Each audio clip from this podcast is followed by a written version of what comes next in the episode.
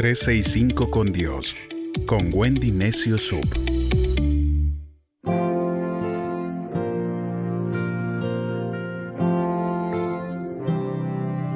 ...31 de octubre... ...futuro brillante... A estas alturas del año... ...muchos nos cansamos de dar nuestro mejor esfuerzo...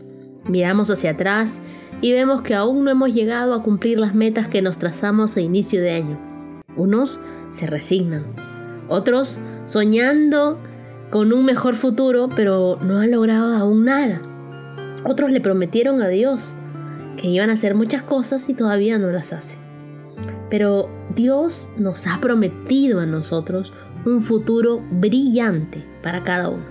Podemos haber experimentado grandes bendiciones, éxitos, logros, pero eso es solo la cuota inicial de todo lo que Dios tiene para ti. Nuestra generación es la más bendecida de este tiempo.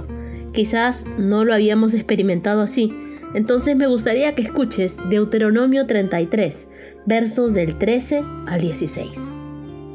De José se dijo, bendiga el Señor su tierra con los dones más altos del cielo y de la tierra que pisan sus pies sea bendecido con los mejores frutos que maduran al sol. Enriquezcase cada mes con las mejores cosechas de las montañas y de las laderas de las colinas. Sea bendecido con los mejores dones de la tierra y su plenitud, y con el favor de Dios que se le apareció en la salsa ardiente. Que todas estas bendiciones vengan sobre José, príncipe de sus hermanos.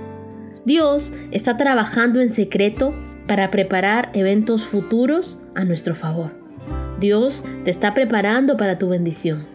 Tienes que empezar a creer en esto porque solo así activarás el poder de tu gran Dios a tu favor. José, después del rechazo de su familia, de la tentación, la difamación, la cárcel, la esclavitud, todos pensaron que él moriría, como muchos otros, enterrado con su potencial bajo tierra. Pero él siempre pensó, Dios tiene un futuro brillante para mí. Debo seguir soñando con esa promesa. Por esa manera de pensar, llegó a vivir y a ser el segundo del faraón. Se casó con la mujer más bonita de su época y su familia fue restaurada. La Biblia nos dice que él murió en paz. A veces pensamos que Dios no está ocupado en nuestras vidas, mucho menos Pensamos que se dedique a pensar en nuestro futuro. Pero si naciste para ser el mejor, estás destinado a vivir a un nivel más alto del que ahora estás. Entonces, no te contentes con menos, porque Él tiene más para ti. Dios quiere mostrarte su favor de una manera más grandiosa que ayer. No seas de los que esperan que un golpe de suerte les cambie la vida. Algunos dicen, cuando me gane la lotería, que se muera mi tío millonario y yo herede su gran fortuna. Algunos dicen, no, me voy a encontrar un billete en el suelo. Otros son de los que dicen, ora por favor para que un milagro ocurra, pero no hacen nada para que el milagro ocurra. O algunos otros dicen, si Dios me quiere usar, Él ya sabe dónde vivo. Lo que tenemos que hacer es provocar que ese milagro ocurra, que la gente sepa lo que vales.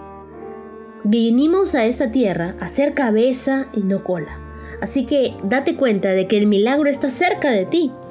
Lo que estás viviendo hoy es un milagro. Tu vida es un milagro. Entonces existen los realizadores, los que tienen una visión, un objetivo, de terminar una carrera, de comprarse algo, y se levantan para tener, pero tienen un defecto. El día que realizan todo lo que soñaron en la vida, se les acabó la visión. No tienen una próxima cima, son medios escasos. Pero nosotros somos triunfadores, no solo realizadores. Quiero que pienses en tu más grande éxito, tu más grande triunfo, lo que te enorgullece, lo que hace que te sientas bien contándolo. Los triunfadores son aquellos que a pesar de haber alcanzado un éxito no se conforman, sino que sueñan con otro nuevo éxito por alcanzar. Sé tú una de esas personas. No vivas sin descubrir ese tesoro dentro de ti. No tengas temor de volverlo a intentar. Y di, tengo un brillante futuro por venir. El potencial que tenemos por dentro, lo tenemos porque Dios lo puso allí. Tú tienes lo mismo que tiene dentro un campeón. En el jardín del Edén estaba Adán y Eva. Ambos comieron del fruto prohibido, se escondieron. Y ese día Dios vino y dijo en Génesis 3, del 9 al 11, el Señor llamó al hombre y le dijo, ¿dónde estás? Y el hombre contestó, escuché que andabas por el jardín y tuve miedo porque estaba desnudo, por eso me escondí. ¿Y quién te ha dicho que estás desnudo? le preguntó Dios.